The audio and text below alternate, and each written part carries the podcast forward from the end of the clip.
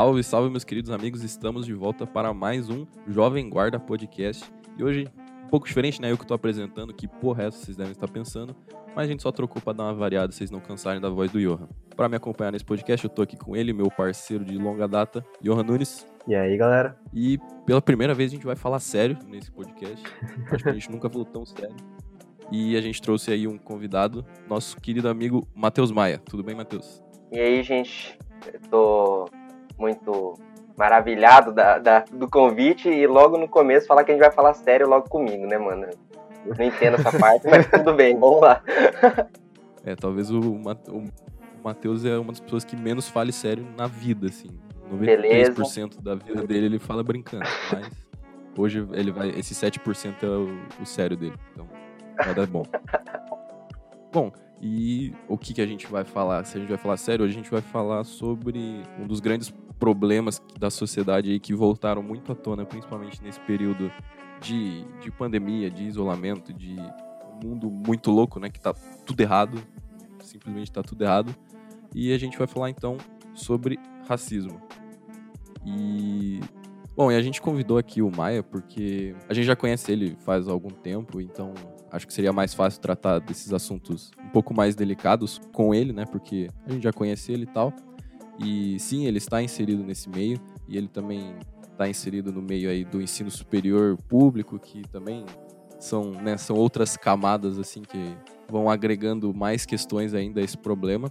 Então a gente achou muito oportuno aí falar com ele, ele também que é muito ativo nas redes sociais sobre esses assuntos. É isso mesmo, Maia? Ah, isso aí, eu tô há um tempinho aí no ensino público, vai fazer dois anos aí, né?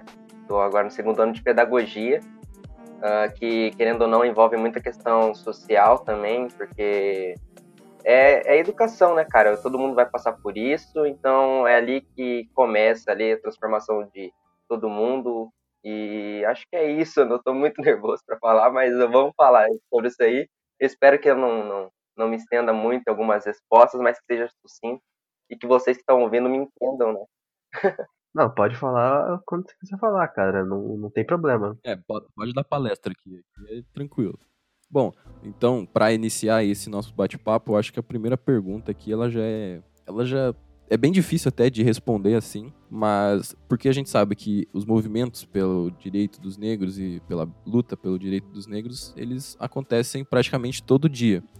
Mas a pergunta que eu queria fazer é, por, na sua visão, né? Por que, que você acha que eles eclodiram de maneira tão forte agora, sabe? De parece que o mundo inteiro assim acordou para isso e percebeu que, né, isso é uma questão que não se deve mais existir na sociedade atual. Então, a que, que você acredita essa explosão tão forte do, dos movimentos? Eu acho que, na verdade, os movimentos sempre tiveram. É, ou, na verdade, deixa eu refazer essa frase. Uh, o povo gosta de falar agora que os negros estão tendo voz, né? O povo negro está tendo voz, o povo preto está tendo voz. Mas, assim, eu já ouvi essa frase que eu vou falar e eu acredito muito, eu mudei muito minha cabeça depois que eu ouvi mas é que não é que o povo negro, o povo preto está tendo voz agora, é que a população, a sociedade, o mundo está tendo ouvido para gente, porque o povo negro sempre teve voz. Então, assim, tem campanhas de algum, alguns grupos que falam, né, é, povo branco, vocês é, nos ajudem a ter voz. É, antes eu pensava, realmente, o povo branco tem que ajudar a gente a ter voz, né? Porque, querendo ou não, vocês são, terão mais ouvidos do que a gente. Tipo, sem, sem dúvida, vocês são mais ouvidos do que a gente. Mas é. Acho que é isso que eu acabei de falar, sabe? Tipo, a gente sempre teve voz, só que o mundo nunca teve ouvido pra gente. Então, é, eu acho que agora que o povo viu o que, que o, realmente o cara, por exemplo, o George Floyd, né? Que foi explosão nessa, nesse últimos, nesses últimos tempos, né? O jeito que ele morreu, a brutalidade que ele morreu, sem oferecer perigo nenhum, e ele foi morto asfixiado por um policial, né? Que provavelmente na sua é, na sua formação como policial, aprendeu que, cara, homens ou pessoas negras têm que ser tratadas daquele jeito porque oferece perigo ou coisa do tipo. E não é bem assim, né? A gente realmente pode olhar para fora e pensar, nossa, olha a brutalidade que ele foi morto, asfixiado, enquanto ele gritava que não conseguia respirar e não fizeram nada através disso.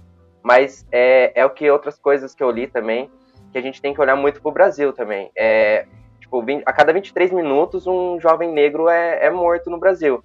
E isso ninguém, assim, é foca, né? A gente olhou lá para fora, tudo bem, não tem que excluir esse caso, ainda bem que esse caso teve essa, essa visibilidade, é, nasceram movimentos através disso, mas tem que olhar para o Brasil também, querendo ou não, porque aqui o foco de, de violência, por, pelo simples fato de ser negro, é algo imenso, cara. Não, não dá nem para mensurar, porque se a cada 23 minutos um jovem negro é morto, cara. Olha, olha o, é, o impacto que tem isso, sabe?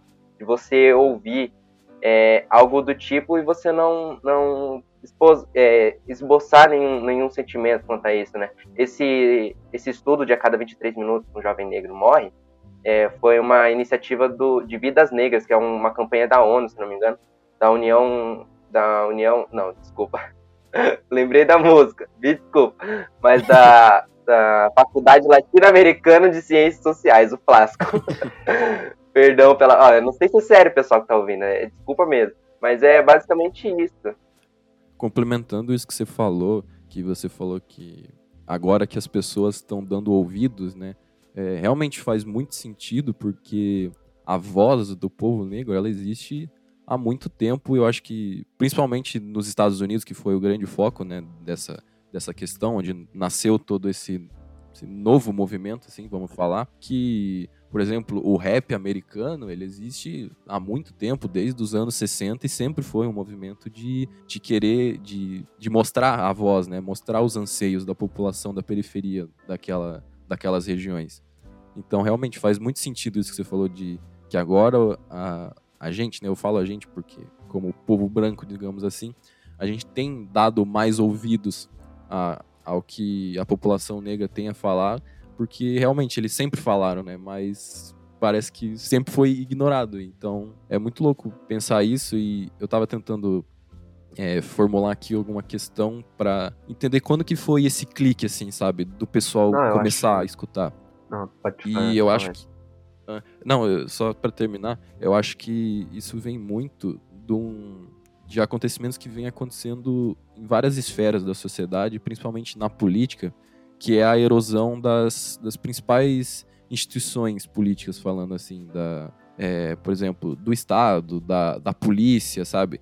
É, tá tendo um, um, um descrédito muito grande para essas instituições tradicionais, tanto a igreja e a nova geração, né, a galera mais jovem, os millennials, geração Z e tudo, tudo mais que veio assim, é, quem é mais jovem hoje, né, é, não é tão apegado como a geração antiga a essas instituições sociais mais tradicionais. Se você pegar um cara de, sei lá, uns 60 anos, provavelmente ele elogia tudo que a polícia faz, as ações da polícia, porque prende bandido, porque bandido bom é bandido morto, não sei o que, não sei o que. E a galera mais jovem não, ela já entende que existem abordagens muito erradas na, na ação da polícia. Então acho que esse clique da galera ouvir mais, eu acho que passa muito por isso, dessa erosão do, das instituições tradicionais, assim, que tinham muito contato com a sociedade na época, na geração passada, e que nessa agora ele, esse elo se enfraqueceu muito, assim, a ponto de se duvidar Sim. tudo que elas vêm fazendo Não, é, há muito você tá tempo. falando de, dessa, dessa visibilidade maior.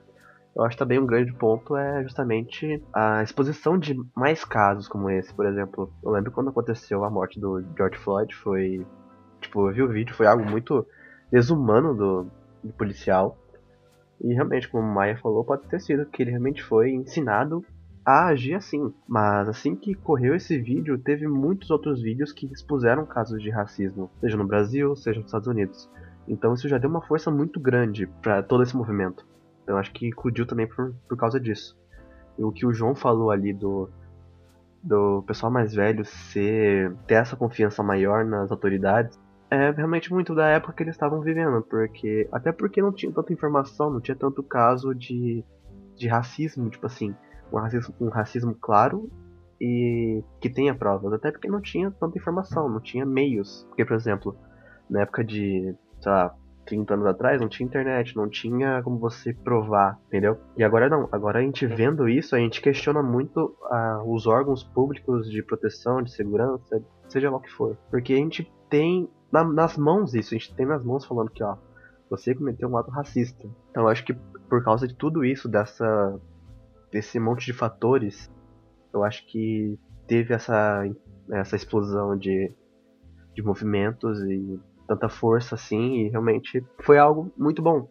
Porque a gente deu, nós, a população branca, e a gente deu ouvidos a isso e a gente vai, mediu força para isso. Tanto é que assim que teve a, todo aqueles protestos nos Estados Unidos, teve em Curitiba. Que não uhum. foi, não foi na mesma proporção, mas já foi algo que já foi noticiado, já deu uma força maior. E então acho que foi por causa de todo esse amontoado de, de fatores que deu isso, essa força enorme.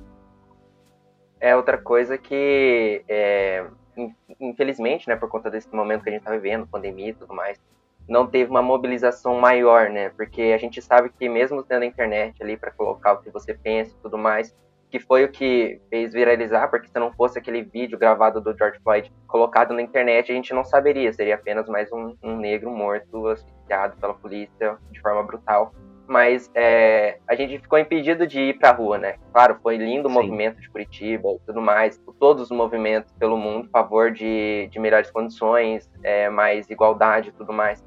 Só que, realmente, cara, é, é ir pra rua e mostrar sua, é, sua indignação com o que tá acontecendo, cara. Tem que ir pra rua e tudo mais.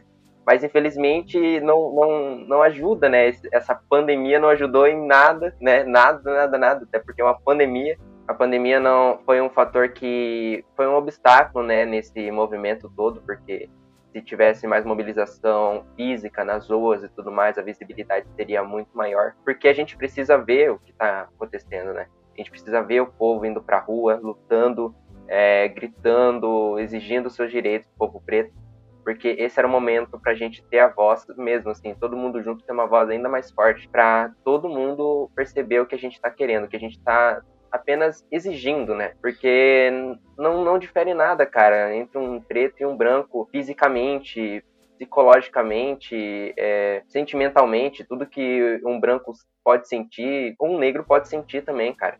O que difere, infelizmente, é esse, esse racismo estrutural, né? Esse, essa reprodução do, do, racismo na própria sociedade, cara. Quando uma pessoa acaba sendo racista e ninguém fala nada, porque querendo ou não, quando acontece, aconteceu comigo, na verdade, é um evento de que foram racistas comigo e ninguém, assim, a, além do professor, né? O professor, eu amei a atitude do professor porque ele bateu de frente, mas eu travei, sabe? Porque mesmo sendo negro, você tem aqueles racismos é, entre aspas, pequenos, que não chega a ser aqueles verbais, mas de atitude, sabe? A pessoa atravessar a rua. Claro que tem que analisar a condição, né? Se você tá andando à noite e você vê um cara vindo na sua direção, você vai atravessar a rua. Eu mesmo atravesso a rua. Se eu vejo um cara andando na minha direção, independente do da roupa, vestimenta, mas se tá à noite, cara, não dá para negar, você vai ficar com medo. Mas, por exemplo, é esse ato de atravessar a rua de manhã, com todo mundo andando na rua, é, você atravessar para não passar por medo de talvez ele roubar porque ele não tá de calça jeans, um tênis bonito, uma camiseta bonita, mas sim ele tá de chinelo, bermuda, uma camiseta de time, um boné, coisa do tipo, mais roupas mais simples. Mas é, são essas coisas, sabe? É, esses racismos, desde atitudes ou verbais, quanto esses pequenos, né? Que sim. atrapalham nesse, nesse processo de evolução do próprio ser humano. É, e é notável que vocês, brancos, tenham medo de talvez é, atrapalhar querendo ajudar, sabe? Por exemplo, um cara negro é, sofre racismo na sua frente e você fica com medo de bater de frente porque talvez você pode acabar piorando a situação ou coisa do tipo, ou você não sabe como agir, sabe? É, um, nesse caso comigo, voltando a, a, a, falar, foi durante a aula, é, aconteceu dele ter racismo verbal, fazer racismo verbalmente, né, comigo, e eu travei. Eu não sabia o que fazer, porque nunca aconteceu verbal comigo, só de atitude. E o meu professor que ajudou, sabe? Ele que bateu de frente, mas depois, com mais calma, eu fui atrás da coordenação. É, teve toda uma conversa entre eu, ele, a família dele, minha família. Uh, mas, assim, é, é foda, sabe, cara? É um negócio que você não entende, ainda mais, com, ainda mais uhum. comigo, que, graças a Deus, tive uma condição de estudar em colégio bom, assim, colégio é, particular, onde a predominância é branca, né? Então, quando aconteceu, eu realmente travei, porque eu nunca tinha acontecido isso comigo naquele lugar. E era, na minha, na minha concepção, era o último lugar que eu esperava sobre isso, para ser bem sincero. Porque sempre estive lá, né, e nunca aconteceu nada. Mas quando aconteceu, eu comecei a abrir o olho para o que acontecia comigo. Mas desde pequeno a gente é, é tratado assim, sabe? É, ou a pessoa não, não, não gosta de se aproximar muito, ou coisa do tipo, não pede muito da sua vida ela não, não te ouve muito no mercado, por exemplo. Desde pequeno eu sou ensinado uh, pelas minhas tias, né, que eu não posso andar com mão no bolso, é, eu não posso ir mal vestido para lugares públicos. Nunca você vai me ver andando de chinelo e bermuda, nunca, sério, juro. Porque é pedir para ser parado, sabe? Eu já fui parado sendo, é, estando bem vestido, sabe? Então, é, essas coisas, você andar sempre com nota fiscal na mão, você saiu do mercado, comprou alguma coisa, tá com sacolinha, mas anda com nota fiscal até chegar em casa, cara porque se alguma polícia ou alguém, né, alguma autoridade parar, você vai ter que explicar que você comprou aquilo ali. Coisas desse tipo, tipo segurança te seguindo em shopping, se você não tá, como eu disse, bem vestido, porque você sabe a diferença que impacta de um negro, como eu falei antes, de chinelo e bermuda, tá no shopping, por exemplo, ele só entrou para, sei lá, comprar um milkshake, cara. E um branco de chinelo e bermuda entrar para comprar um milkshake. Dá uma bela de uma diferença num Sim. shopping. É. Uma bela de uma diferença. Com certeza. Então, é essas coisas, sabe? Essa reprodução. É, por exemplo, aquele cara da, da Renner que teve esses dias. Desculpa, pessoal que tá ouvindo, eu não tenho mais informações, é, assim, porque eu só lembrei agora, mas o cara tava de boné, né? Aparentemente essa foi desculpa para abordagem, né? Policial. Ele tava com um boné que fazia alguma menção a alguma facção coisa do tipo, mas eu não cheguei a ler se isso era comprovado verdadeiramente. Mas essa foi a desculpa pro policial, tipo, ameaçar, é, ameaçar ele, puxar ele e, e, os policiais, os dois policiais, né, que não estavam a serviço começar a bater nele, cara. E o segurança da, da loja não, não fez nada, porque era polícia, tá ligado? Ele não interviu, porque era polícia. E esse medo, acho que da, dessa instituição é o que priva as pessoas de fazerem alguma coisa também. Cara, você não vai lá defender um cara preto que tá sendo acusado, tá, tipo, sofrendo racismo, tanto físico quanto verbal, porque, cara, é a polícia. Você pode se ferrar junto. Então você não vai lá falar, cara, olha o que você tá fazendo, é racismo, olha o que você tá fazendo, cara. Presta atenção.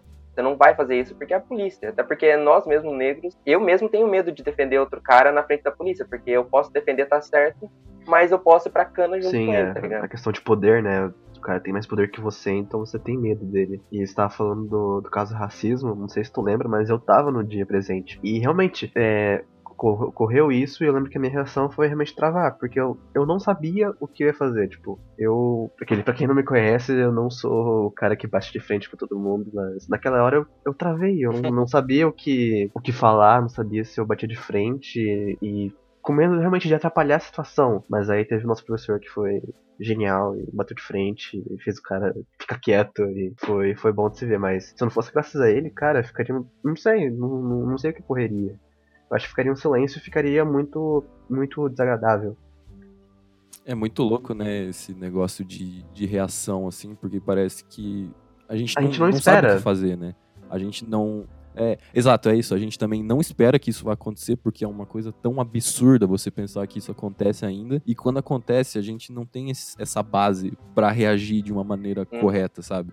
É isso que o Mai falou. A gente fica com medo de fazer alguma outra cagada e acaba não fazendo nada que às vezes é pior, sabe? Porque você não, você não ajudou e ainda não fazendo nada, Sim. você foi conivente, sabe? Mesmo não querendo, mesmo você sabendo que é errado, você acabou sendo conivente. Mas a gente não tem. Parece que não tem esse preparo, sabe, para reagir de uma é maneira é ensinado, talvez, Tanto porque a gente não espera isso, e tanto porque a gente não, não é hum. ensinado, a gente não tem uma base para reagir. Acho que não é uma questão assim de, de ser ensinado, porque assim, ninguém nasce racista, cara. Você já foi comprovado, ninguém nasce racista ou nasce mal. Você não vê uma criança olhando para outra criança negra e, tipo, ah, eu não vou brincar com ela porque ela é preta. Não, tem muito estudo que comprova que criança não vê a diferença, mano. Criança é um ser inocente e o que torna ela racista ou não é ou a convivência dela com a sociedade, né? É a convivência dela com a sociedade. Né? Não tem outra opção.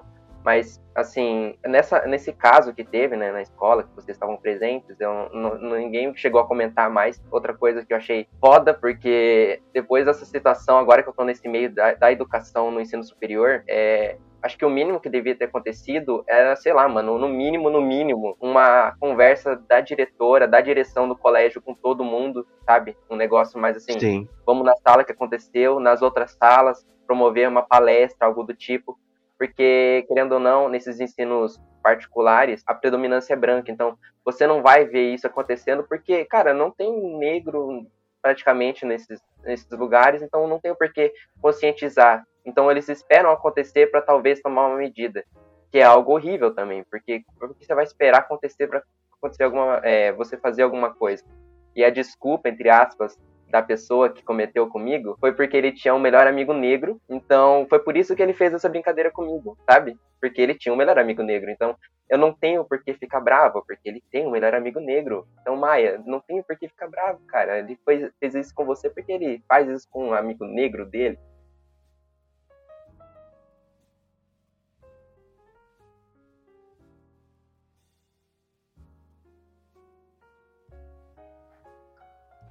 Não, e é uma desculpa tão. Sei lá, eu acho que tem casos que é tão automático, sabe? Que você já, você já manda uma dessa só pra. Ah, eu não tô errado. Que é.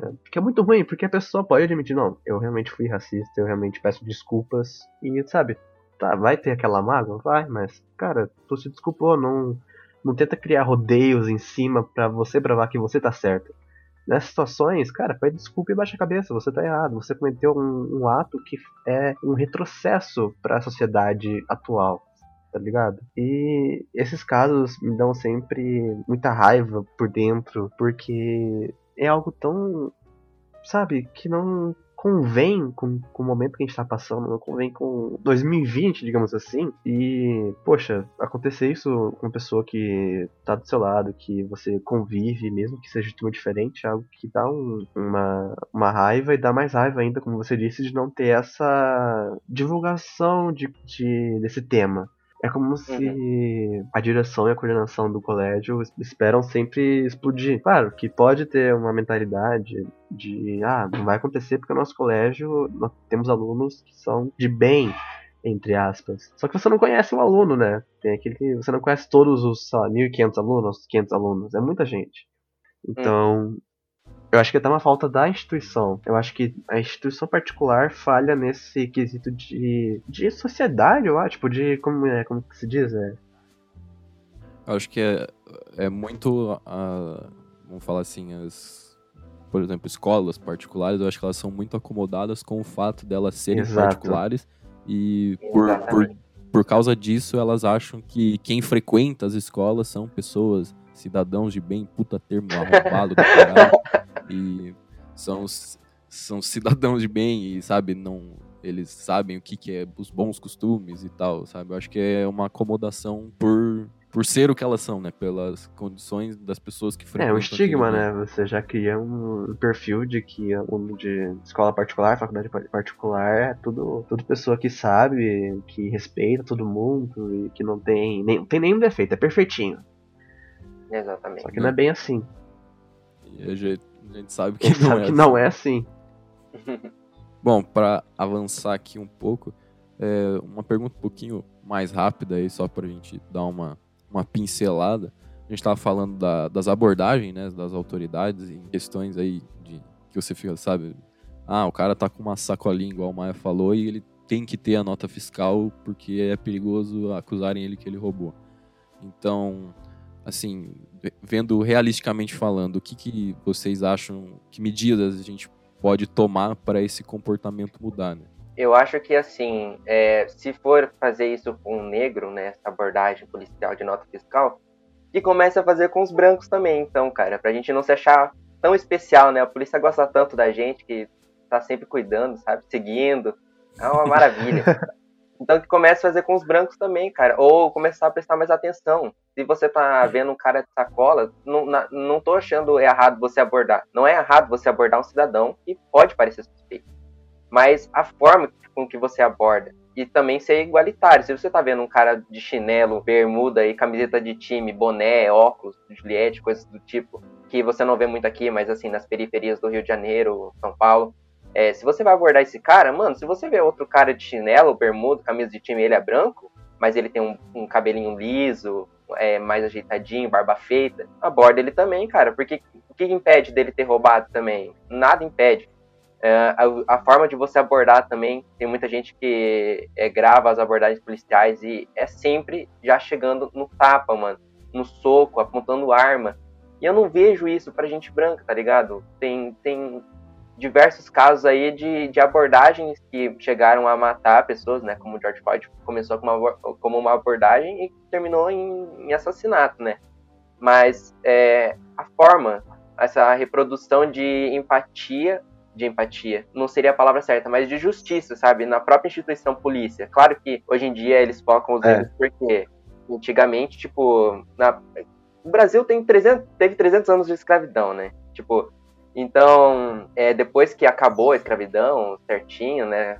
É, tudo nos conformes, entre aspas, ah, os negros foram libertos da escravidão, claro, mas o que, que eles tinham para fazer, mano? Em 1824, que a Constituição era para tipo, falar que todo mundo tinha direito a. todo cidadão tinha direito à escola, isso não, não incluía escravizados, né? Então, tipo, ele também não era educado, não recebia essa educação para poder é, ter a base para poder, sei lá, trabalhar, ter um trabalho digno, um trabalho como um branco. Então, essa, esses problemas desde lá de trás estão sendo reproduzidos agora, tá ligado? Agora, é, essa falta de, sei lá, cara, estudo, de empatia, de reprodução de amor nessas instituições. Nada impede da polícia ser violenta em casos que exijam essa violência, porque todo mundo sabe que ser humano é imprevisível, cara. Cada pessoa é uma pessoa única. Então, enquanto eu posso estar ali de mão na cabeça, sendo, é, sendo é, parado pela polícia, né, e fazer tudo conforme, um cara branco pode, sei lá, dar louca nele e virar, querer pegar a arma. Então, assim, acho que é mais essa questão de justiça. Se for é, pegar e ser grosso ou tudo mais com um cara preto,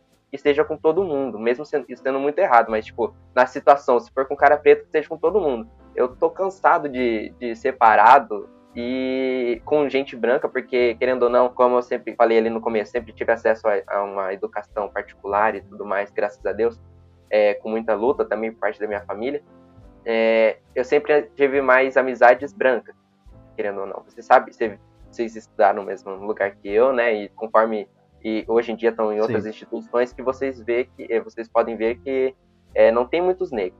Então você vai ver que quem é negro tá com gente branca, mano. E a polícia sempre vai olhar diferente pra esse cara, tá ligado? Em bar mesmo, eu já cansei de em bar ter citação do cara me, me revistar mais que uma vez.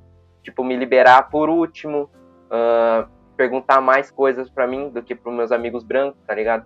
Coisas que às vezes eles estão com alguma coisa errada no bolso tudo mais, mas eles vão focar em mim. Então, vão pedir onde eu trabalho, onde eu estudo, vão pedir RG, CPF, número, endereço, e pode ainda mais além, tá ligado? Querer ir ver onde eu moro, se realmente eu estudo lá, se realmente eu trabalho lá.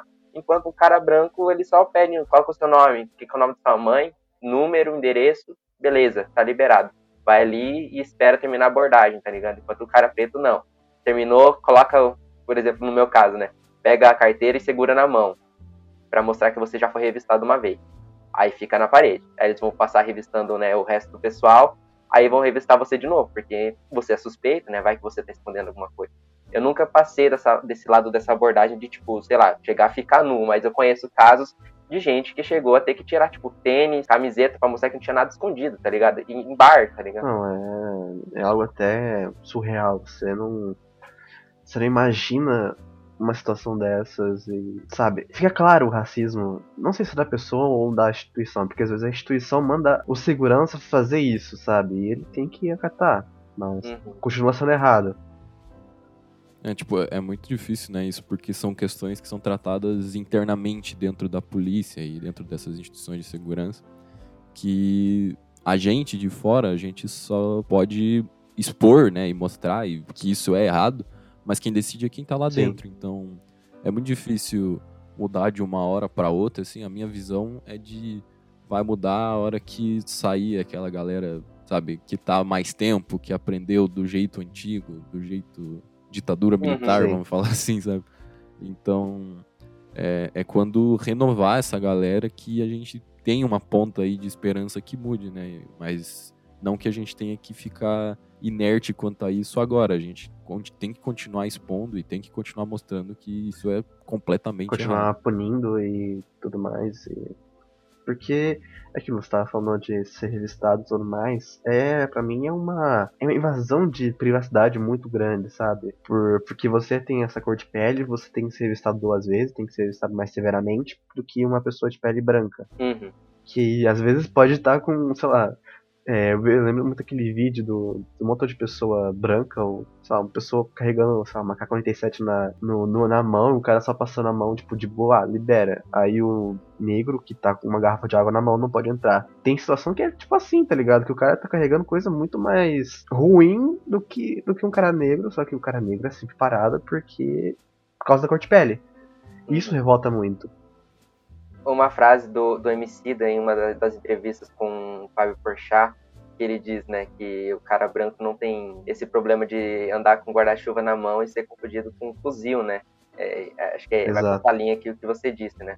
Tem até vídeos que eu já vi de, de gente gravando, sei lá, por exemplo, dois cidadãos andando de moto e um deles está segurando alguma coisa, sei lá, que pode remeter a uma arma, claro, não, não, não nego.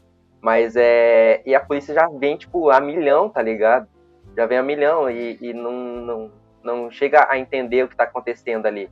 Ela só chega já com a arma Sim. na mão e já falando, mandando parar, e depois, quando vê que quando viu que fez a cagada, tipo, fala, ô, oh, não anda com isso aí na mão, mas tipo, cara, ele tá de moto, tá carregando uma coisa que provavelmente ele não consegue levar de ônibus ou levar de carro, porque ele não tem acesso naquele momento e você, tipo, tá falando pro cara não andar, tá ligado? Ele tá fazendo uma coisa simples, tipo, carregar um guarda-chuva na mão enquanto ele anda de moto.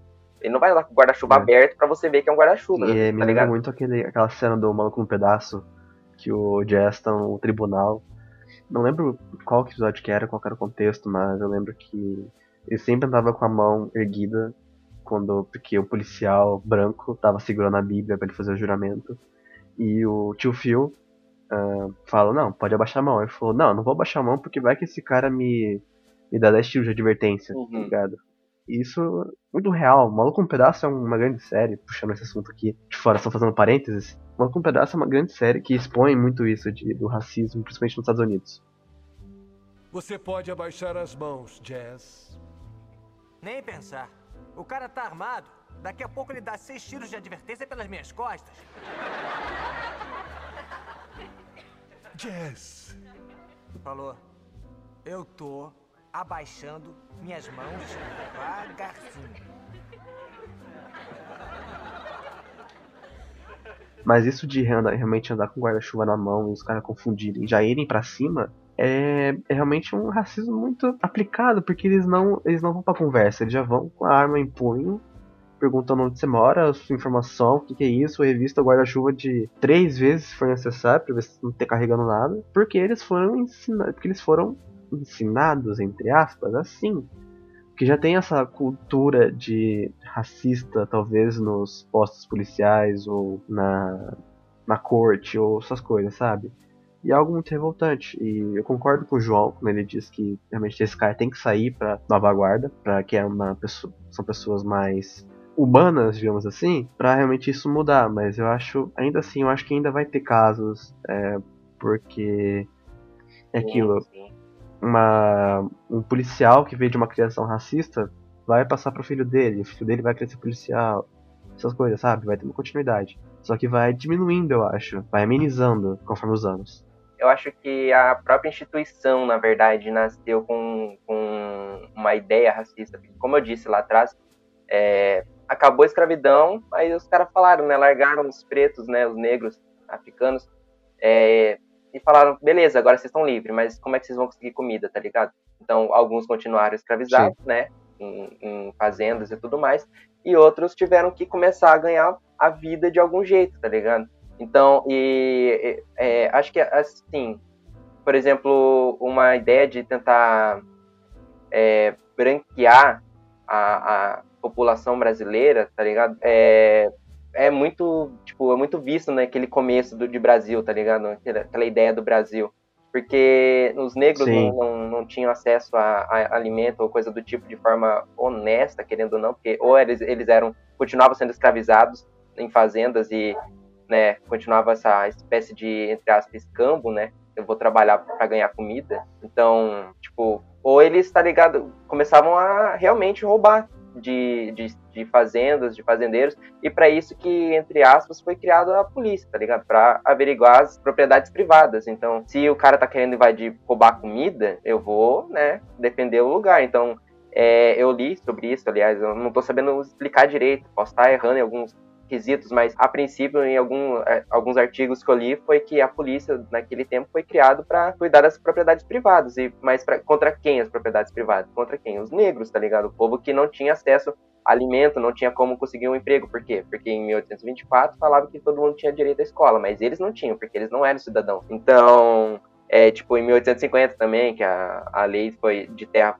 permitiu a venda tipo de, de espaço agrário, custo alto, mas assim, como é que um negro vai comprar um espaço se ele não tem dinheiro, tá ligado? Como é que ele vai conseguir a sua Sim. própria comida de forma honesta, plantando e tudo mais, se ele não tem acesso a isso aí?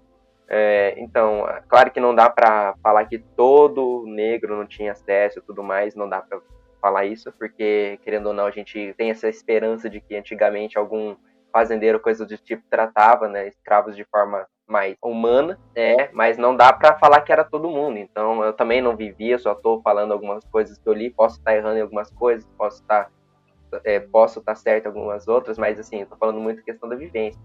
Leis que é, falavam sobre questão de vadiagem também, de gente na rua, mas quem estava na rua? Negros. Por quê? Porque não tinha como trabalhar, não tinha como fazer nada. Então os caras ficavam na rua. Tipo, tinha lei para impedir capoeira na rua, tá ligado? Porque eles não, não, trabalhavam. Então vamos fazer o quê? Vamos prender. Os caras estão sendo, entre aspas, vadios. É essa ideia de branquear a população. Então, é essa ideia de separar negro como aquela ideia de, de no, pessoal que não quer trabalhar, pessoal que não presta, pessoal desonesto, do branco que tá lá tendo acesso a tudo que o negro queria, tá ligado? É, os caras acham que depois que aboliu a escravidão ali, no outro dia tava todos os negros trabalhando, empregado, carteira é. assinada. Ele chegava ali na vendinha da esquina, pedia um emprego, o cara falava, pode crer, chega aí. E os 300 anos chega que aí. eles ficaram escravizados não, não contem absolutamente nada, né? Então, eu acho absurdo essa galera que acha que depois das, que aboliu, melhorou tudo. Cara, continua praticamente a mesma coisa, só que a desculpa agora é que eles eram livres e então eles não queriam trabalhar, por isso que eles estavam desse jeito. Foi, foi só Sim. algo que até agravou ainda esse pensamento racista. Sim, é, eu gosto de lembrar que eu não sei de onde que eu vi, a fonte é. não sei. É, que uh, quando a Princesa Isabel se não foi ela que fez a abolição da escravatura aqui no Brasil, foi um, de, foi um desses motivos para acabar a monarquia no Brasil. Tipo, um desses fatores que falou, não, vamos acabar com isso que já tá passando dos limites. Pô, libertar negro, como assim, sabe? E isso foi muito, é, foi muito reprimido, foi muito rejeitado essa ideia de abolição da escravatura no, no Brasil. E realmente, como o João disse, esse pensamento de que aboliu a escravatura num dia e no outro dia tava tudo paz e amor e tudo beleza. Não, tá errado, cara. A maioria da população não quis isso, então eles tinham mais ódio ainda. Tinham mais. Exatamente, né? Os caras é, que tipo, não, tudo de ah, boa. não, eu não quero mais. Ah, já que a Princesa Isabel falou que vai ser assim, o que, que eu posso fazer? Não, os caras tiraram a, o, o Dom Pedro no poder, cara. Então, por causa disso também. Então, ah, cara, é uma é umas, uns, umas desculpas que o pessoal que o pessoal dá, sabe? E não dá para entender. É, isso aí, já que você falou de família real aqui, só lembrando, aí, família real, família Orleans de Bragança do Brasil, vai tomar no seu. É só isso. Os caras ficam os cara fica contando vantagem de título de nobreza 2020, velho. O cara fala, eu sou príncipe do Brasil. O príncipe é o caralho, velho. Beleza, sentar lá. Tadinho. Vamos passar aí pra próxima pergunta aqui. Agora o Johan vai ter que explicar eu que dei uma. É.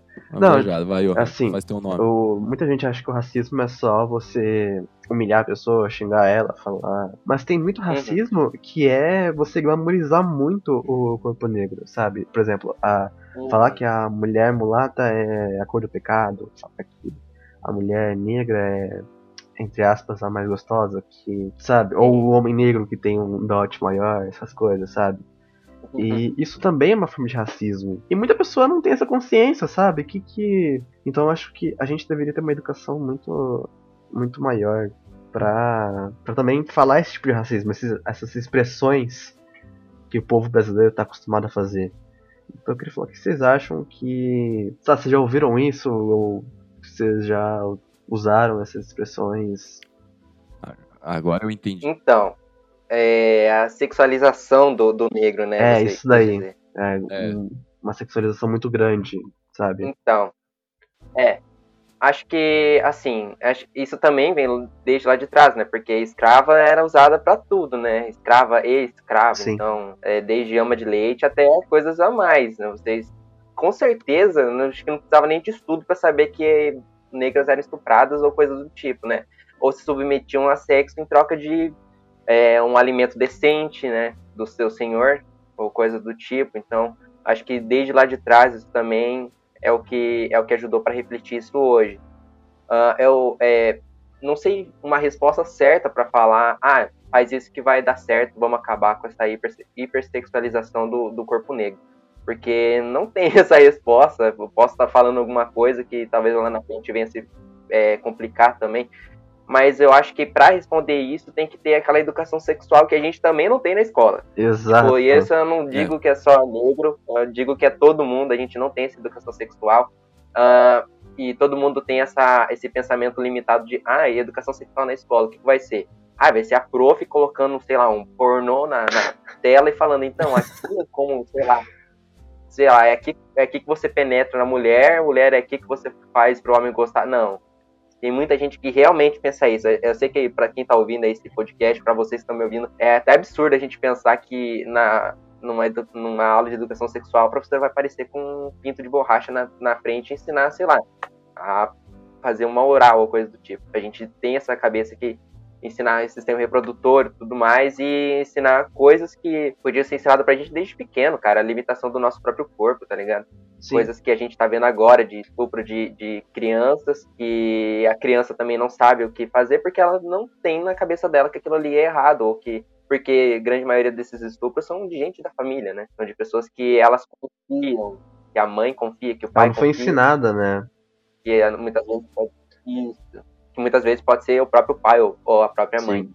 Então, eu acho que vai muito desse lado de estudo e educação sexual para poder chegar nesse ponto, hiper, hipersexualização do corpo negro.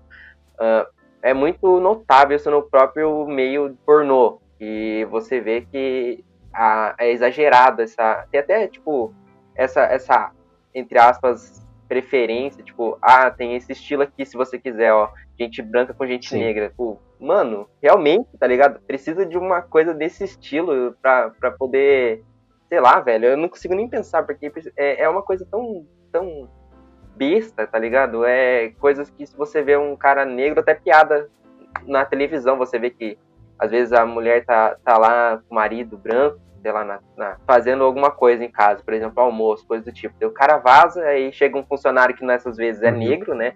Ah, o cara é encanador, o cara é negro. Ah, o cara é não sei o que, ele é negro.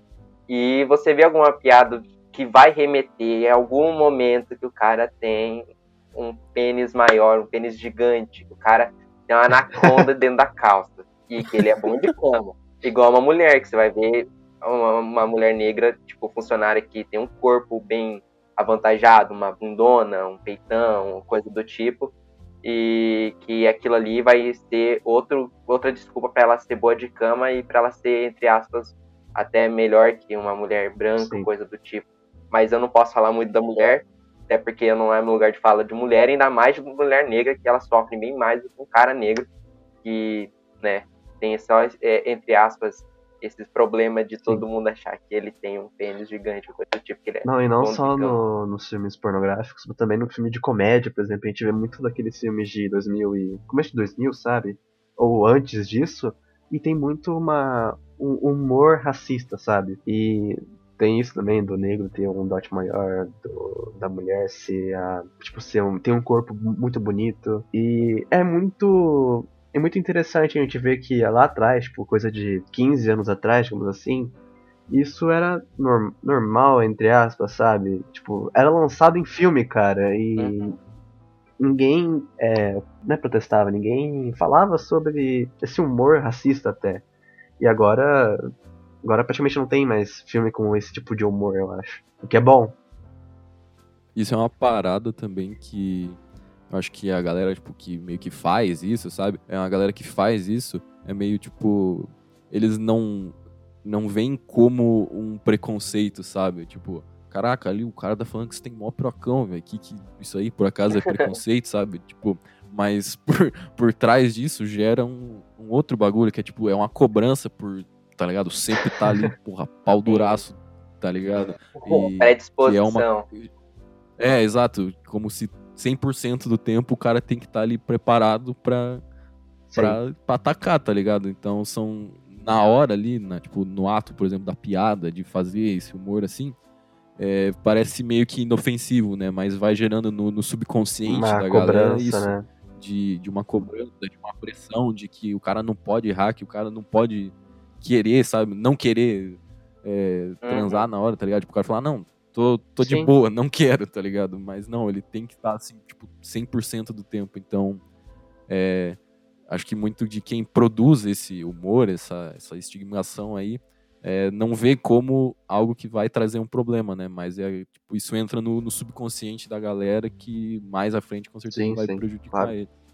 Indo para esse lado de humor, é, acho que é mais difícil ainda de falar porque vai muito da hipocrisia.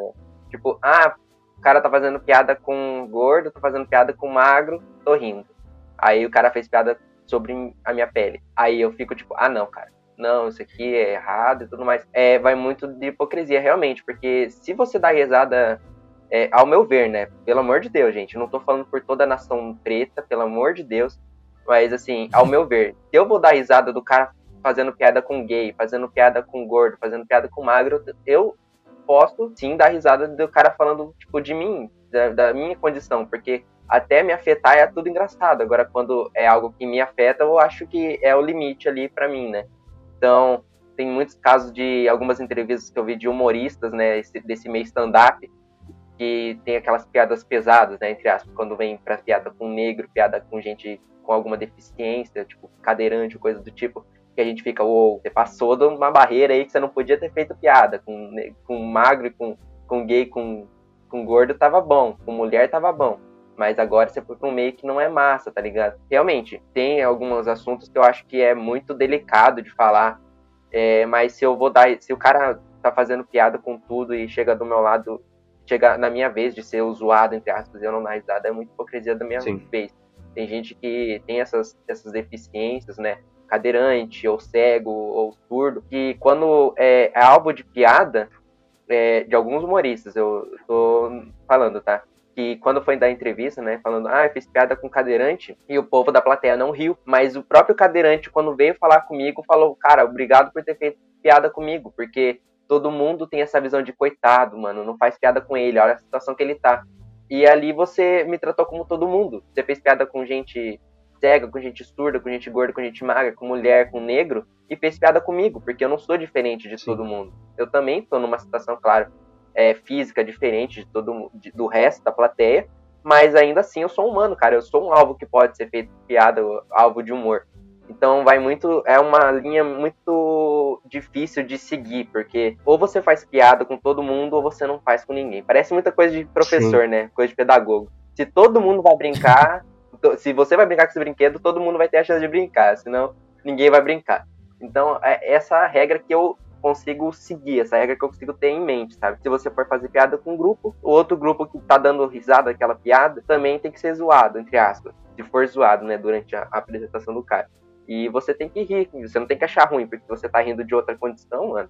É, esse negócio do humor é bem complicado, né? Porque, tipo, a galera, humorista tal, fugindo um pouco do assunto, né? Mas humorista e tal fala que, não, ele tem que zoar todo mundo, né? Ele, tipo, esse é o trabalho dele.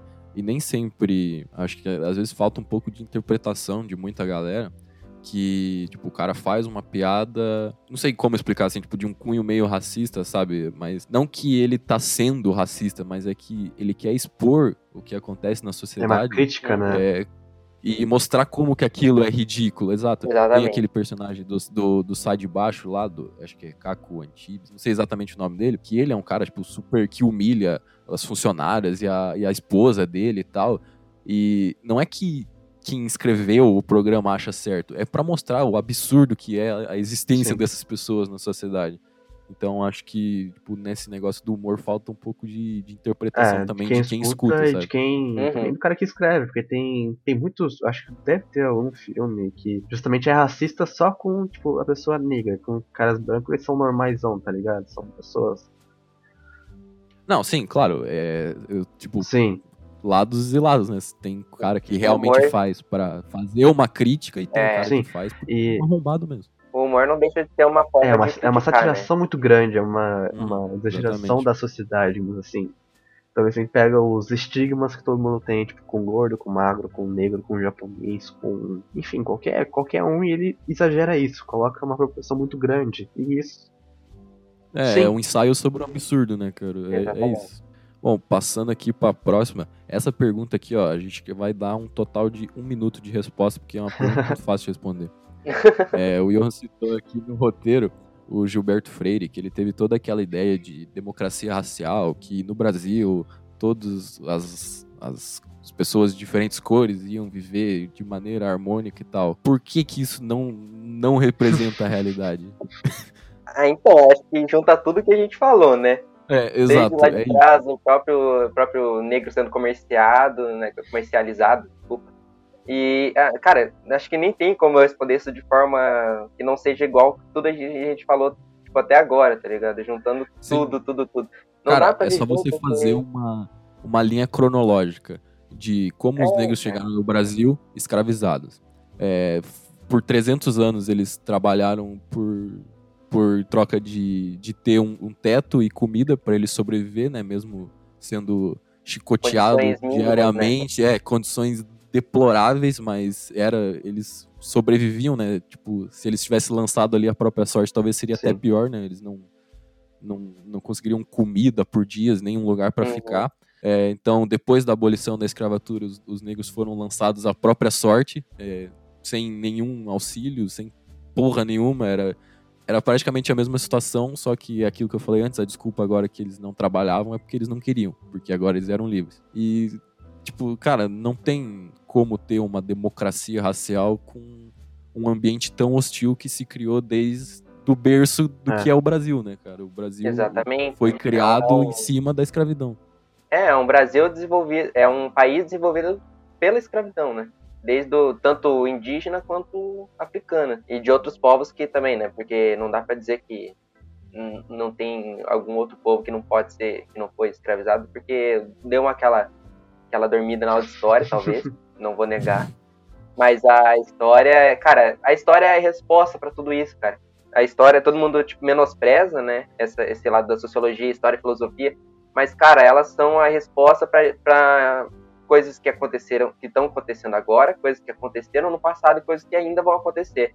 Então, se você faz essa linha cronológica, que nem o João fez agora, que foi bem bonito, não vou negar, porque eu não ia conseguir fazer isso. Mas é, essa é a resposta, tá ligado? Tipo, desde o começo eles eram menosprezados, então por que ia ser diferente agora, tá ligado? Se todo mundo sempre que é branco é um racista em desconstrução, eu acredito.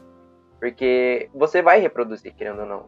Você vai fazer o que sua mãe ensinou, o que seu pai ensinou, o que a sociedade ensinou, o que a escola ensinou.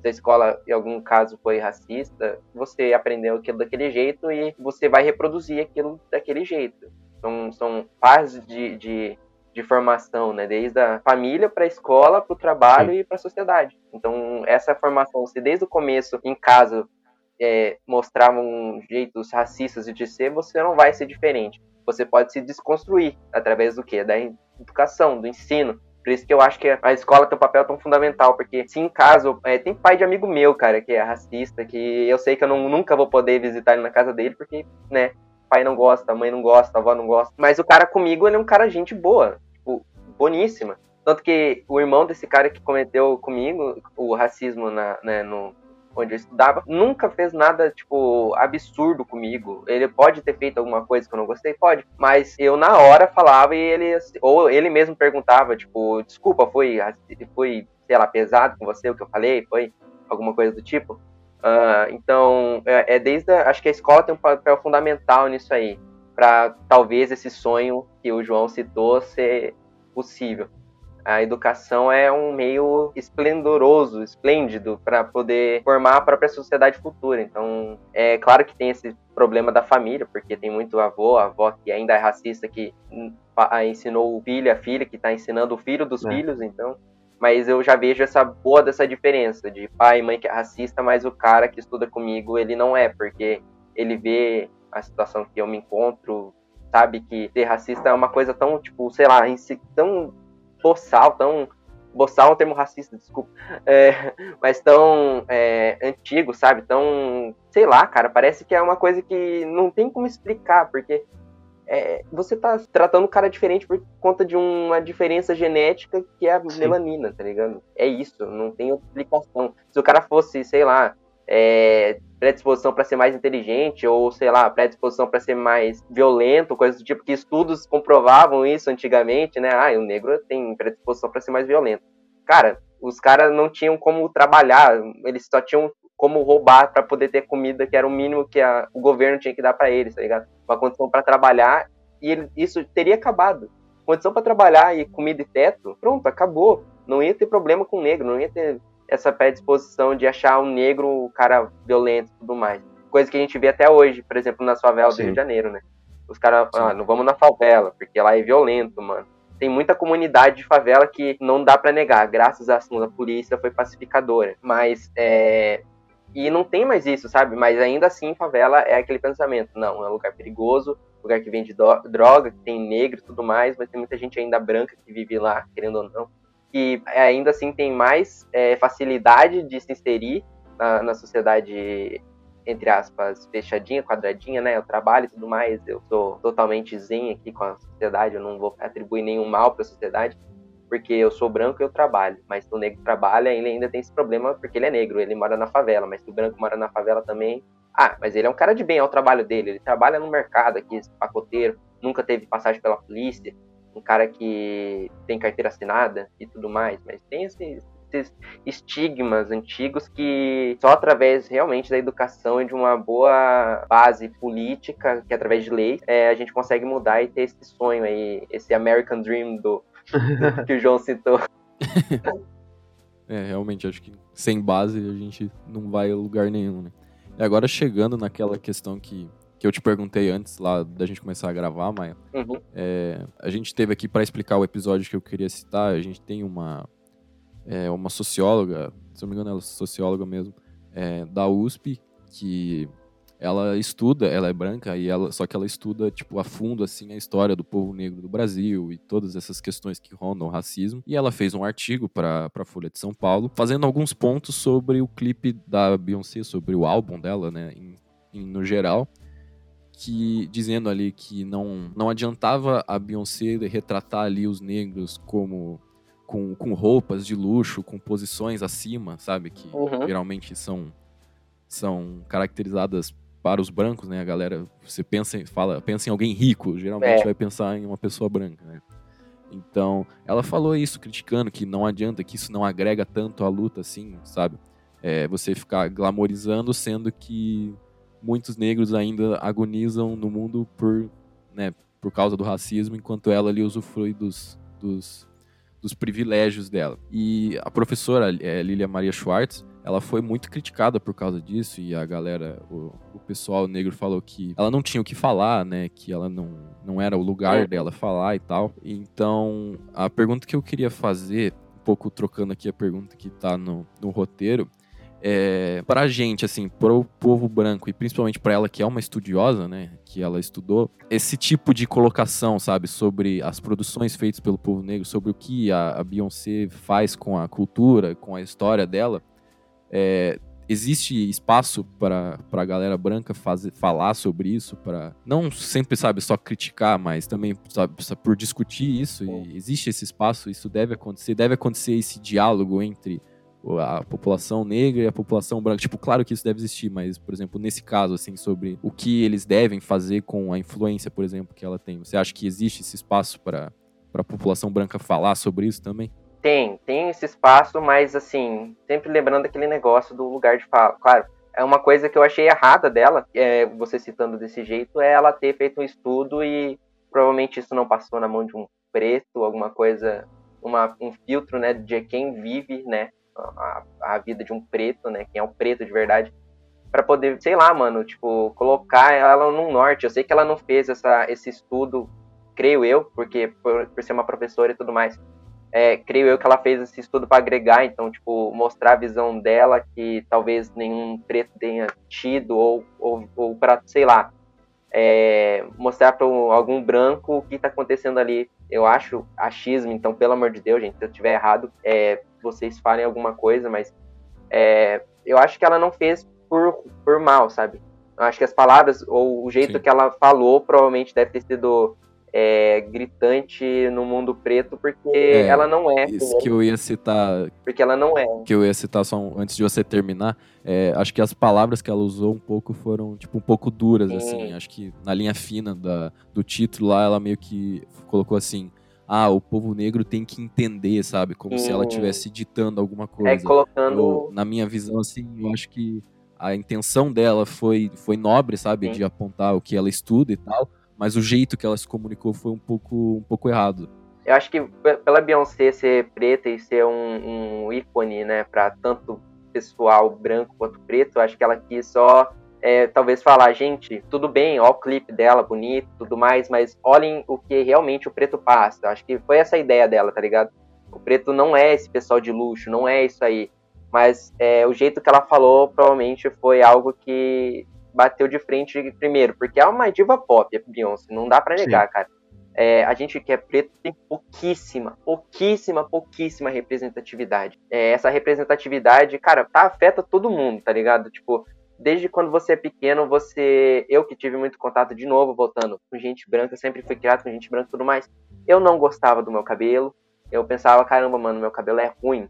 Olha o nível, eu falava que meu cabelo é ruim, sendo que é algo genético, eu não, não, não tive contato com a cultura africana, entender, tipo, só conforme agora que eu tô tendo essa mais esse espaço de estudo e tudo mais para eu entender o que tá acontecendo, mas desde pequeno foi é, ensinado que cabelo crespo é algo ruim por conta da mídia, porque você vê que hoje em dia uma uma tanto em conto também agora indo pro lado da pedagogia, você vê que quando uma mulher, sei lá, ah, ah outro exemplo, desculpa cortando, mas assim, Sabe aquela, aquele filme da princesa? Eu não ah, vou lembrar, gente, desculpa, mas assim, a menina, ela, tipo, ela... Não, não, não. É, mas, tipo, uh, era a menina que vira princesa de Genove, alguma ah, coisa tá. assim. Que ela é, tipo, ela é bem simplona, daí ela vira a própria, a própria princesa de Genove. É, desculpa quem tá ouvindo aí, que eu não sei. Eu sei, eu já assisti o filme, mas eu não sei falar o nome. Mas assim, por exemplo, ela tinha o cabelo cacheado, bem volumoso, que lembra o cabelo preto. Lembra o cabelo preto.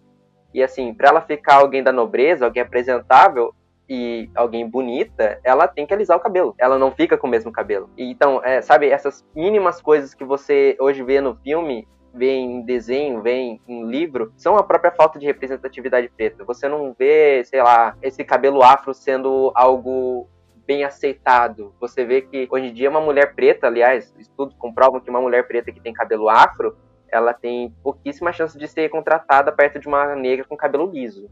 Já é uma boa uma, uma dica aí, uma, uma dica de um, de um, de um ponto para a gente também dar uma olhada, né? Para ver que essa falta de representatividade preta é, afeta o próprio preto, cara. A gente tá sempre aí sendo racista com a gente mesmo, eu acho. Eu sempre achei que meu cabelo era ruim, que por ser preto eu não ia conseguir fazer as coisas e que eu tava errado na situação. Então vai muito esse problema de autoaceitação. E se você tem isso desde pequeno, pensa na nossa cabeça, né, mano?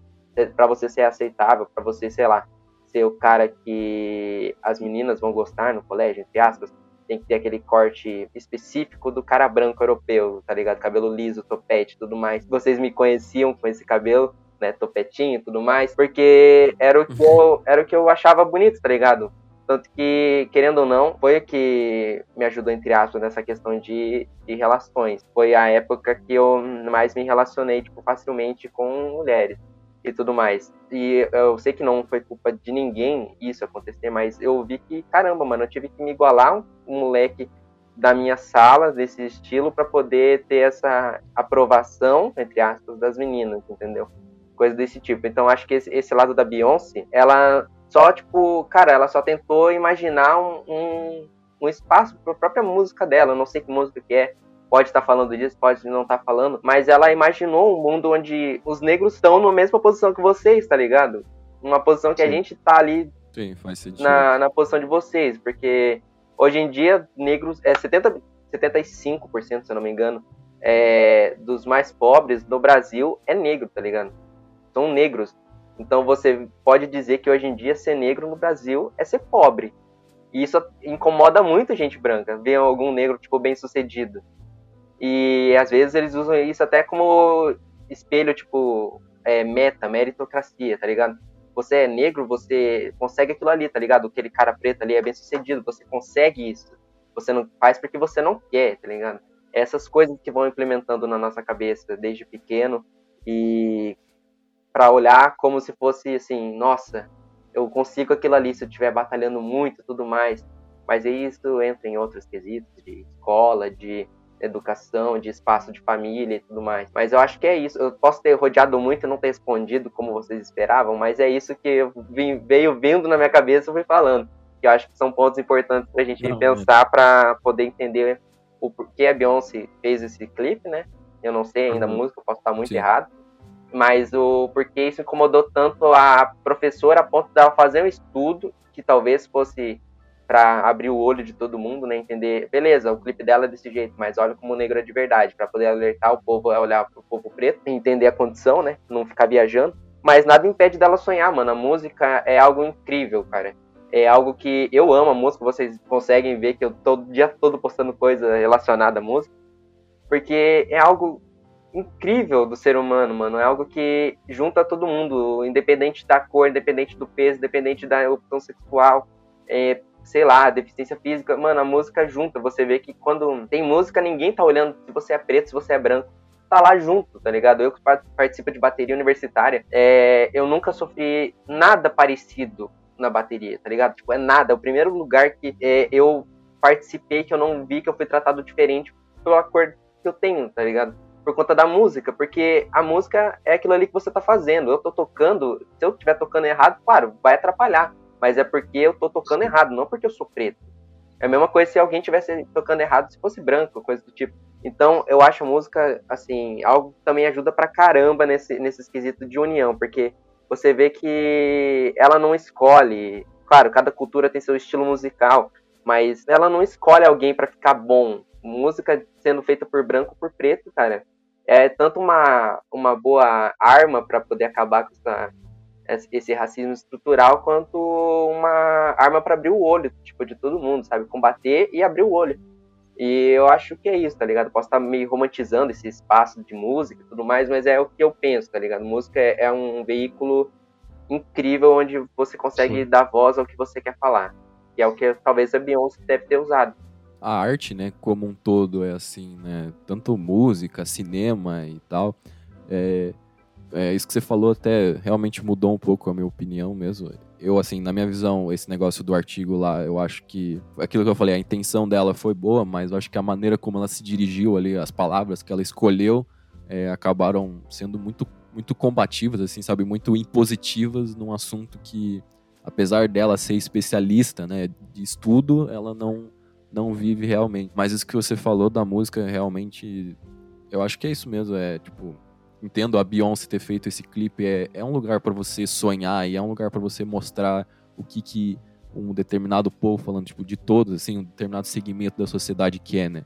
Então, alguém que conseguiu chegar lá, no, por exemplo, no caso que a gente está falando, um negro que passou por todas as dificuldades, conseguiu chegar lá e conseguiu chegar numa posição em que ele consegue falar para outras pessoas, isso é, é, realmente muito importante, né? Aquele lance da representatividade que você estava falando. Às vezes as pessoas não conseguem entender o quão importante é isso, né?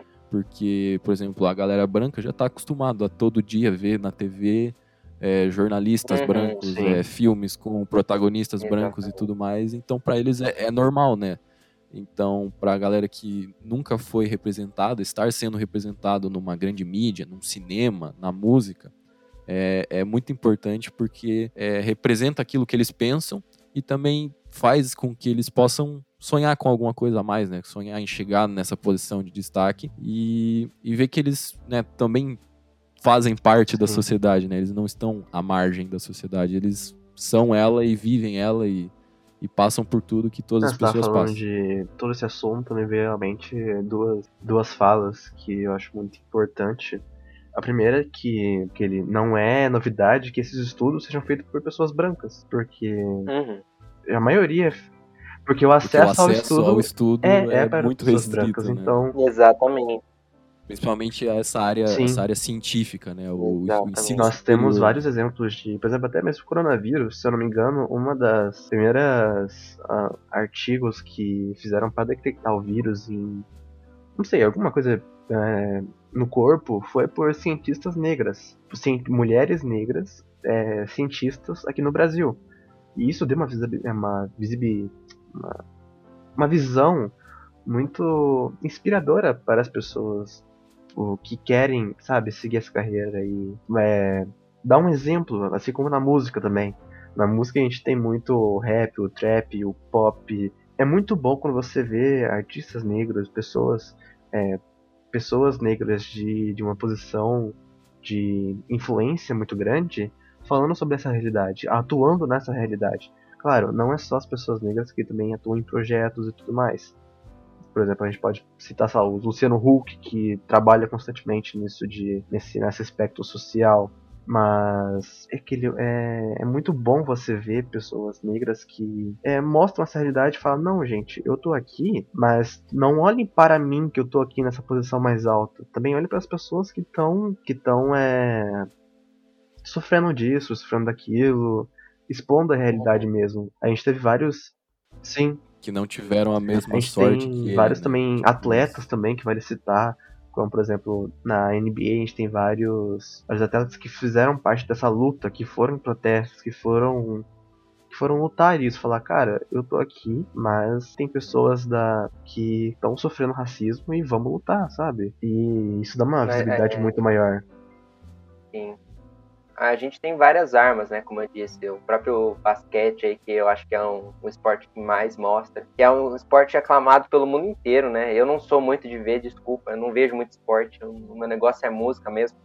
Mas ah, eu vejo basquete como algo muito bom é, para essa sociedade preta nos Estados Unidos, né? Porque Sim. Lá não dá para comparar lá e aqui, porque são realidades diferentes, é, histórias diferentes de colonização barra, é, sei lá, própria vivência. Então, mas lá é uma boa de uma arma, porque você vê que o, o povo aclama o basquete, né, também. É um negócio que para os Estados Unidos, quando, sei lá, é uma final ou coisa do tipo, que tem artistas é, renomados para fazer show antes de cada jogo e tudo mais.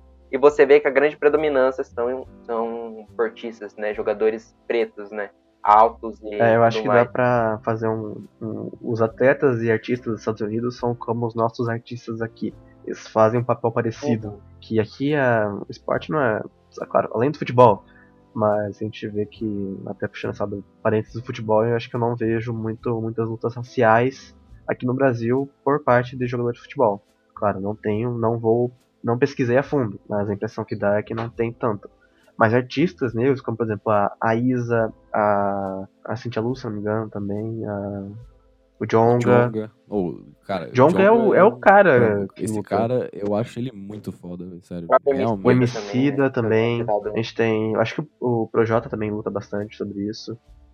O, e vários, Sim. vários outros. É, e o maior exemplo, eu acho, tipo, citando eu que gosto bastante de rap, é o Racionais, né? Os caras vêm fazendo esse trabalho de, de conscientização aí há mais de 30 anos e, e eles fazem um trabalho realmente muito, muito importante, né?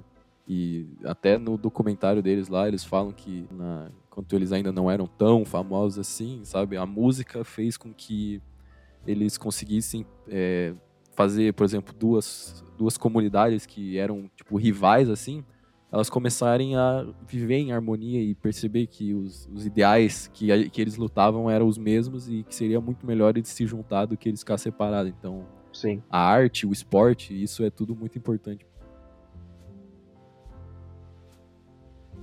Bom, chegando aqui pro final, vou emendar duas perguntas aqui para a gente chegar numa conclusão.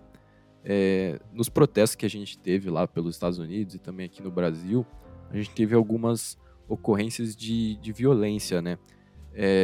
para perguntar as duas coisas aqui para a gente concluir. Você acha, Maia, você acha que essa violência ela traz mais recompensas ou consequências?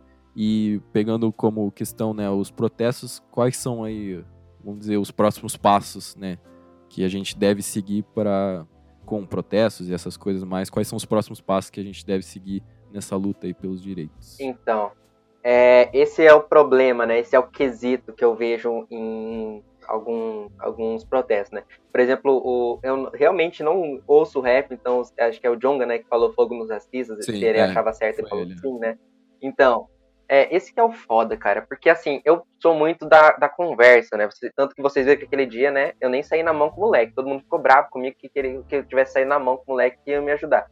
Mas é que assim, se o povo, se, eu imagino assim, se o povo, aliás, é uma, é um, uma visão, querendo ou não, muito antiga, desde Luther King e tudo mais, mas se todo mundo vê o preto, o negro, como um agressor, um possível, né, uma pessoa que possa trazer violência, se eu trazer realmente a violência, cara, não vai mudar o quesito de pensamento deles e só vai afirmar. Então, tipo, vou fazer um protesto, vou sair na mão com um policial, com gente branca. Realmente, esse é o foda, porque as evoluções, diversas evoluções que tiveram aí no mundo, né, foram violentas, que tiveram uma grande mudança, né? Então, assim, eu acho que eu não tenho uma opinião tão formada, porque é, eu acho que se eu sou violento, eu reafirmo o que o povo branco diz, que a gente é violento, que a gente está pregando ódio contra o povo branco e que todo mundo é igual, então não tem por que sair na violência. Mas eu também acho que se a gente ficar na fala, mano, não vai resolver nada. Então, claro, protestos são importantes nesses momentos que causam essa, essa euforia, né, essa raiva é, contra é, esses essas instituições é, políticas, né, enquanto polícia também, são importantíssimas para mostrar que a gente não está calado, que a gente está vendo o que está acontecendo. Mas eu também não tiro a razão de quem está partindo para violência, porque quando você vê que uma mãe negra, sei lá, acorda 5 horas da manhã para poder ir trabalhar é, num, num, sei lá, numa casa de alguém rico, que ela tem que pegar um busão e, tipo, sei lá, três horas de busão para chegar na casa do, daquele cara rico para poder trabalhar.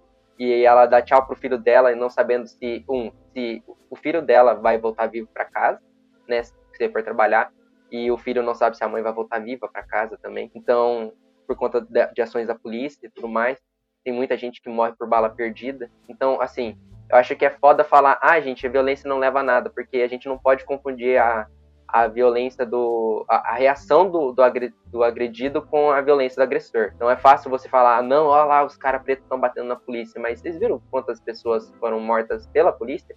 Em confrontos é. armados, em confronto, sei lá, que começou com abordagem, começou a sair na mão, começou a sair tiro. Então, é uma questão muito mais complexa do que eu chegar aqui e falar, então, violência não leva a nada. Ou então, com a fala a gente chega a um acordo.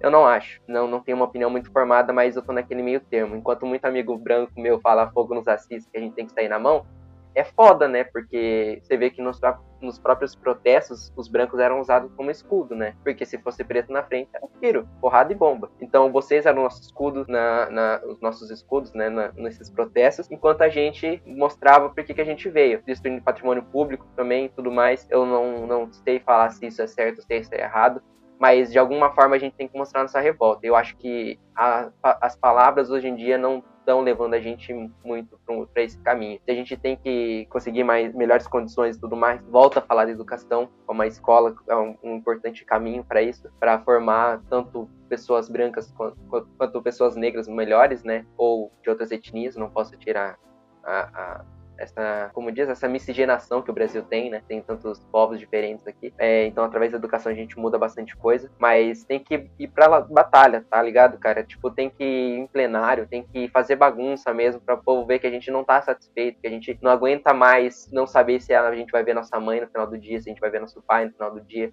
se a gente vai ver nosso irmão, se a gente vai estar tá vivo no final do dia, se que a gente não aguenta mais, sei lá, cara, não ter essa opção de sonhar, ah, eu vou ser médico, mas como é que eu vou ser médico se eu moro na favela, se eu tenho que trabalhar das 8 da manhã às 6 e meia num trabalho e daí eu tenho escola à noite, mas depois da escola ainda faço bico de madrugada em algum outro canto para conseguir ter o um mínimo de dinheiro para poder ajudar em casa ou pagar todas as contas de casa, porque ou mora sozinho ou mora com gente que não consegue trabalhar, que é gente idosa. Então, assim, é fácil falar que, ai, cara, se você estudar, você consegue, mas tem todo esse quesito. Na própria Oeste, eu vejo que tem muita gente que é, só estuda, tá ligado? Eu não posso falar só estuda como se fosse aquele só estuda de pai, tá ligado? Ah, só estuda fica cansado, mas assim, só tem o estudo como foco. Eu posso, sei lá, ir bem numa prova porque eu tenho de segunda a sexta, à tarde, à noite livre, porque de manhã é meu curso, e sábado e domingo eu tenho o dia inteiro, né? Sim. Então fica fácil fazer uma prova numa segunda, sendo preparado esse dia todo, enquanto o meu amigo que é preto tem que trabalhar de segunda a sexta, como eu disse. De, manhã tem o, a faculdade, à tarde faz traba, é, trabalho em alguma coisa, à noite faz vídeo outra coisa, de segunda a sábado, aí domingo é o dia que ele pode ficar em casa. Mas daí domingo ele tem que se encontrar com a família também, porque, né, tudo é família. Então tem esses, esses, essas barreiras que impedem da, da, do povo negro chegar lá naquele plenário e falar, mano, é isso aqui porque eu passei, isso aqui que eu quero que melhore. Até porque plenário a gente pode ver que os maiores cargos aí, né, da, da política são de pessoas Sim. brancas. E tem o caso de corrupção, que eu não digo que é só em pessoa branca, porque em pessoa preta também. É em todo mundo, a gente é humano. Então essa corrupção pode vir em qualquer pessoa. É, então é muito, muitos casos que eu posso falar que podem ajudar, mas ajuda num canto, atrapalha no outro. Então é, é cara, começar a ter estudo mesmo.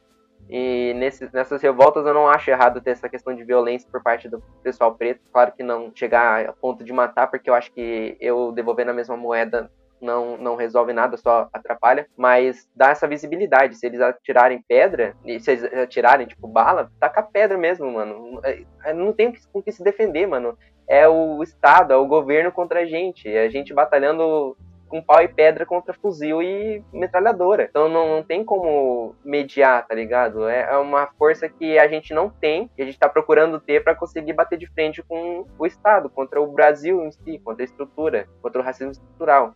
Então é, é, muita coisa que entra em jogo aí. Desculpa se eu rodeei muito e não cheguei a nenhum quesito, mas é o que eu penso, tá ligado? É, é foda você, você pensar que todo negro tem condição de, de chegar a postos e você vê um negro ou outro sendo médico por exemplo, que a medicina é algo que a gente pode ver que é algo aclamado, né, hoje em dia no Brasil, que médico é o melhor cargo do mundo porque ganha 50 mil por semana e tudo mais. Mas são muitos quesitos que a gente tem que estudar, tanto desde coisas pequenas, quanto como eu mesmo conseguia estudar em colégio particular, onde eu não via quase nenhum preto, pouquíssimos, pouquíssimos, e os que tinham é, eram filhos de alguém, de algum pai, né, pai ou mãe que tinha algum cargo mais assim elevado, mais importante, que é o que condicionava, que condicionava ele poder estar tá, tá estudando, porque se não fosse isso ele ia ter que trabalhar e tudo mais, é, pesado, né, não que esses Sim. cargos não exijam trabalhar, mas assim é muito difícil você ver alguém nesse, nesses, nessas mesmas condições. Eu mesmo ter conseguido participar de colégio particular foi uma luta fodida aqui em casa, tipo, de tia, de pai, de mãe, para conseguir me manter lá, ter uma boa educação, para ter acesso ao ensino superior hoje, tá conseguindo falar com vocês e sei lá, vocês terem ouvido a um negro tentando falar por muitos. E a outra resposta do, da, da pergunta do João que tem que fazer agora eu acho que tem que muito consumir produto preto, sabe? Tipo, livro de gente negra, autores pretos, músicos pretos, é, jogadores negros e tudo mais, é, e ver o que eles têm a propor, tá ligado? Tem muita coisa que não, não chega a, a ficar famosa, entre aspas, porque é, é barrado, sabe? Tipo, autores mirins aí, pretos, que estão na, na escola fazendo artigo, ou na faculdade fazendo estudos que não vão para frente porque ou às vezes a, a, faculdade onde eles estudam não tem essa, esse, essa prioridade por eles porque ah por que que você está sei lá estudando sobre evasão preta da faculdade tá ligado? Eu mesmo acho que esse vai ser um dos meus focos de TCC, é focar em evasão negra de faculdade, escola e tudo mais, porque hum, é foda, tá ligado? O povo, o povo branco não vai entender, porque vocês estão sendo representados a todo momento, como a gente disse lá atrás. Você tá vendo, sei lá, na televisão, um cara branco falando sobre notícias de pretos morrendo. E pra você tá tudo bem, porque, ah, é, tá ligado? É na favela, Lá é violento mesmo, então se morrer não faz mal. Mas quando um cara branco morre no meio de, uma, de um bairro é, rico, daí, nossa, caramba, a violência dessa cidade está altíssima, porque o cara branco morreu, entende? Então é muita coisa de consumir, ter, consumir produto preto, consumir marca preto, consumir é, a própria educação antirracista, procurar autores negros que estão aí em cargos elevadíssimos de, de do, do, país aí lutando pela gente, né, com através de leis e tudo mais, procurando maior representatividade. Então, é da voz, sabe? Isso, isso mesmo que vocês estão fazendo agora é um projeto pequeno ainda, mas que vocês estão pensando que mude a, a sociedade de algum jeito. Então, me chamaram para poder falar. E são coisas pequenas que podem ajudar coisas lá no futuro. Então, é ter voz, ter ouvido e ter coragem, eu acho que é três coisas principais. É, você tava falando do. ali do. que já acabou a, a época de, de realmente resolução na palavra, e realmente isso é verdade, porque há quanto tempo tem, sei lá, pessoas que discursam sobre isso? Um exemplo, cara, um exemplo bem grande para todo mundo situar é o Malcolm X, se não me engano, e o Martin Luther King foram pessoas que não iam para o uso de violência, mas sim para o uso de discurso Claro, tiveram um grande impacto na, na sociedade na época, mas aquilo não, não amenizou muito, né? E eu acho que a violência ela é necessária sim, porém como você disse, não, não tratar na mesma moeda, sabe? Não matar alguém ou essas coisas. E você tava falando do, de como pode os próximos passos, e eu concordo, realmente tem que dar mais visibilidade, consumir muito mais material negro, porque a gente, a sociedade branca, a gente tem que realmente ter argumentos, sabe? Não, não ficar só no mesmo Ficar no é, raso. ficar no raso. A gente não pode tratar, não pode ter informações sobre o racismo, sobre o que acontece. Somente, ah, não, racismo acontece e racismo é errado. Não, tem que pesquisar, tem que ir a fundo, tem que saber mais sobre isso, até para ter uma consciência maior sobre isso e lutar mais é, sobre essa causa, sabe? É conhecer aquilo que você vai lutar. Você não pode, por exemplo, chegar no, em qualquer um debate e você não saber o que está falando. Sair do, do, da zona de conforto, sair do que todo mundo acha, sair do achismo. Você ter uma base científica sobre isso, dados, e eu acho isso muito importante. Você consumir é, material de cientistas negros que fazem artigos sobre isso, de música também, e tantos outros que dá para citar. E é isso é o que eu tinha pra falar. Eu só queria complementar ali a fala do Maio, primeiro dizer que foi realmente uma fala muito bonita isso tudo que ele falou, do que, do que a gente tem que fazer aqui. Eu realmente fiquei até um pouco emocionado, porque foi realmente muito bonito. E ele falou Sim. aqui do nosso, nosso projeto aqui, é, que ainda é pequeno, mas é, a gente faz principalmente esse episódio aqui, a gente está fazendo para plantar a sementinha na cabeça da galera aí, para abrir um pouco essa mente. E se esse episódio impactar positivamente uma pessoa que seja, para mim já, já valeu a pena. Que a gente conseguiu pelo menos mudar aí o pensamento de alguém que consequentemente vai tentar mudar o pensamento de outras pessoas. É, sobre o que o Maia falou da, da violência, eu achei foda pra caralho aquela frase que ele falou de não confundir é, a violência do agressor com a reação do, do agredido, eu acho que é realmente isso, porque quem que aguenta ser a vida inteira agredido vai aguentar quieto, então eu acho que né, existem proporções diferentes para isso. E vamos lembrar, né, nenhuma revolução foi pacífica 100%, né? As é. revoluções que mais é. mudaram foram muito violentas. Vi de Revolução Francesa, aí, onde 50 mil pessoas eram guilhotinadas por dia. Então, E eu acho que também concordo muito com o que o Maia falou do caminho aí da gente consumir consumir a, a, as produções do, da, da galera negra, de cientistas, de escritores, de músicos, é, e conhecer a história, sair do raso, como o Johan estava falando. Eu acho que é só assim que a gente consegue evoluir a gente, né, como o nosso pensamento, e a gente consegue impactar de uma maneira mais, mais eficiente as outras pessoas quando a gente for falar, né, quando a gente tem o conhecimento, a gente consegue é, elaborar de uma maneira melhor aquilo que a gente vai falar e, consequentemente, a gente consegue ser mais, mais eficiente na comunicação, né? Então, acho que é isso. Assina embaixo tudo que o, que o Maia falou, foi incrível. Eu acho que, que é isso, né, meu povo? Então, queria, na verdade, agradecer o espaço de vocês, que eu não esperava receber esse convite para falar sobre algo tão foda assim. que eu também tô me tremendo na base, pessoal, por isso que eu gaguejei tanto. Não é um assunto fácil de falar. Que vocês têm que colocar na cabeça que negro não é enciclopédia, tá? Não, não falando de vocês, que eram fácil para eu falar, né? O que eu sei. Mas, cara, não cobrem de um preto uma atitude, tipo, ah, é, foi. Como, é, como assim você é preto você não tá falando agora sobre racismo? Ou você é preto não tá fazendo alguma coisa sobre isso, porque a gente, a gente só tem muita questão da vivência, como a gente falou lá no começo, não tem estudo para todo mundo, nem todo preto é estudado. Então ainda bem que quem tá tendo acesso a estudo, por exemplo, eu, tô conseguindo falar agora o que todo mundo pensa, tá ligado? Então não cobrem de alguém que é preto é, algumas atitudes, sabe? Como a própria moça lá cobrou a, a da Beyoncé, tá ligado? Como é que você faz um, um, um clipe é, colocando um preto tão alto assim não faz um clipe mostrando como é a situação do preto de verdade? Então, cara, cobrar é a coisa mais babaca que pode acontecer, eu acho. Porque assim como a gente sabe a hora de lutar, a gente sabe a hora de sonhar. É, então não, não, cobrem. Se você tá aí ouvindo até agora, parabéns, porque eu enrolo demais falando. mas, é, cara, é isso que eu falei, tá ligado? Procurar entender, procurar falar, procurar estudar, procurar combater, porque vocês também têm, é, assim como a gente, vocês têm voz para falar sobre isso, claro, respeitando os limites e sempre procurando é, entender o que um preto diria sobre isso.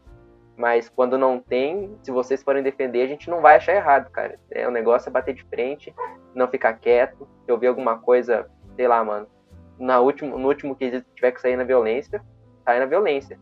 E procurar mudar o mundo, cara, porque a gente que tá agora aí na faculdade, a gente vai mudar o mundo futuro pra, pra nova geração aí. E acho que é isso. É isso aí. Essa também é a minha esperança, que quem tá chegando é. agora vai, vai mudar tudo. Então, Maia, realmente muito obrigado por tudo isso que por ter por ter conversado com a gente. É, como eu tinha te falado já quando a gente estava trocando mensagem ainda, eu tinha esperança de que a gente que eu ia aprender muito com você e realmente foi foi um aprendizado muito foda e sim, agora sim.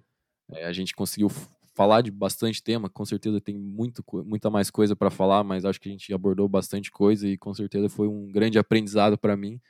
E foi muito foda, realmente. Muito obrigado aí é, por você ter tenho, participado. Tenho muito a agradecer Maia, porque eu acho que esse, esse episódio em si foi uma, um dos episódios que eu mais aprendi com, com o entrevistado.